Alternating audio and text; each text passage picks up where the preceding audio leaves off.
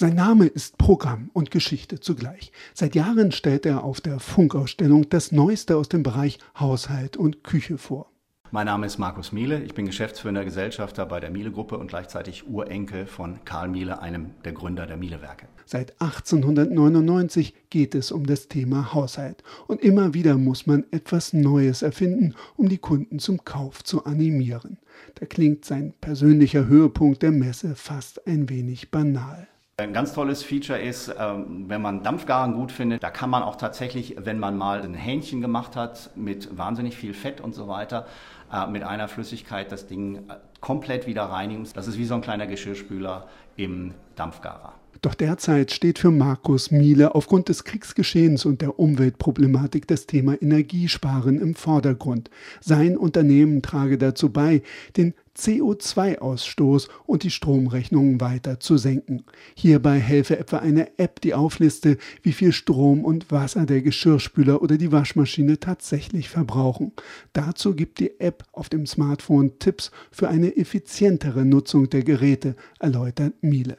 In der Nachbarhalle auf der Berliner Funkausstellung teilen sich Siemens und Bosch den Platz. Beide Haushaltsgerätesparten sind seit 2015 gemeinsame Marken der Bosch-Gruppe. Auch hier setzt man auf mehr Umweltverträglichkeit.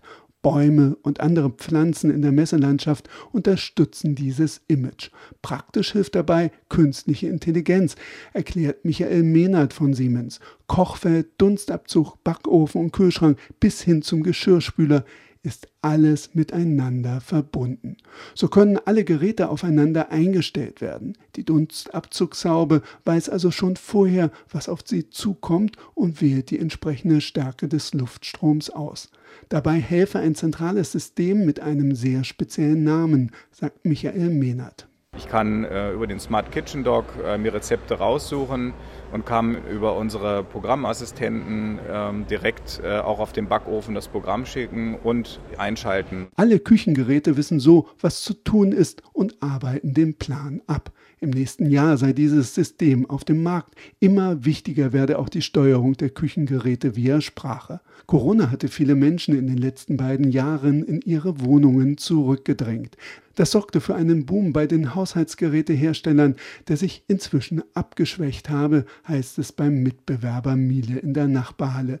Dennoch befinde sich das Unternehmen weiter auf einem guten Wachstumskurs nach Umsatzschwächen von 7,5 Prozent im Jahr 2021 und 6,5 Prozent in 2020.